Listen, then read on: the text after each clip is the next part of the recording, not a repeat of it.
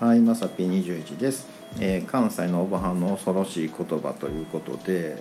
あのまあまあね、まあ、関西のおかんシリーズっていうかね、まあ、シリーズではないんですけど、まあ、ポロポロね関西のおかんおばはんこんなんですってねたまに喋ってるんですけどあの言うてもやっぱ怖いよなっていうね、うん、のをやっぱあの思うんですよ。うん、でねあの、まあ、これねちょっと怖すぎてちょっとねあの言うのもはばかられるんですけどあのねなんか子供がだだこねたりとかねなんかした時に「うん、あんたそんなん言うんやったらなんとかちゃんとこの子になり」とかあるじゃないですか。あれめちゃめちゃ怖いよね考えたらね。いやもうねもうあの子だって持ってるもんとかね、うん、この子の親はこんなんしてくれんのに自分してくれへんっていう時にね、うん、あんまり言うとね切り寄るんですよね。でも突き放してね「なんとかちゃんとこの子になり」言うてね。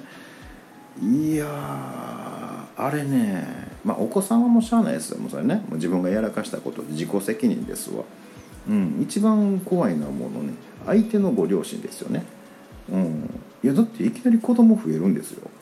ね。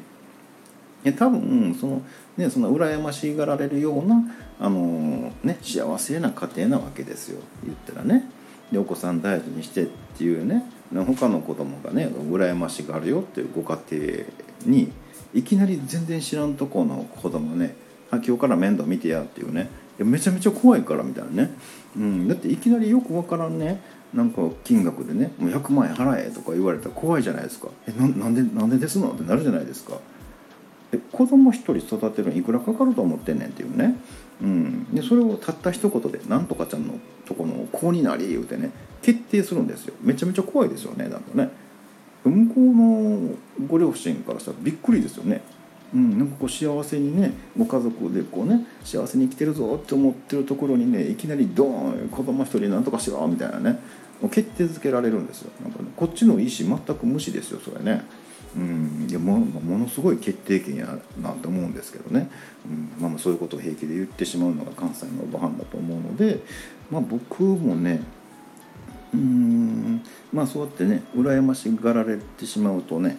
あのーまあ、すぐねもうそんなん言うんだったら「まさきさんとこの子になり」って言われると困るので、まあ、表ではちょっと不幸そうな顔して歩いておこうかななんてね思ってます、えーということで本日は以上となります、えーまた下に並んでるボタンと押していただけますとこちらからもお伺いできるかと思います。ではではまさぴ21でした。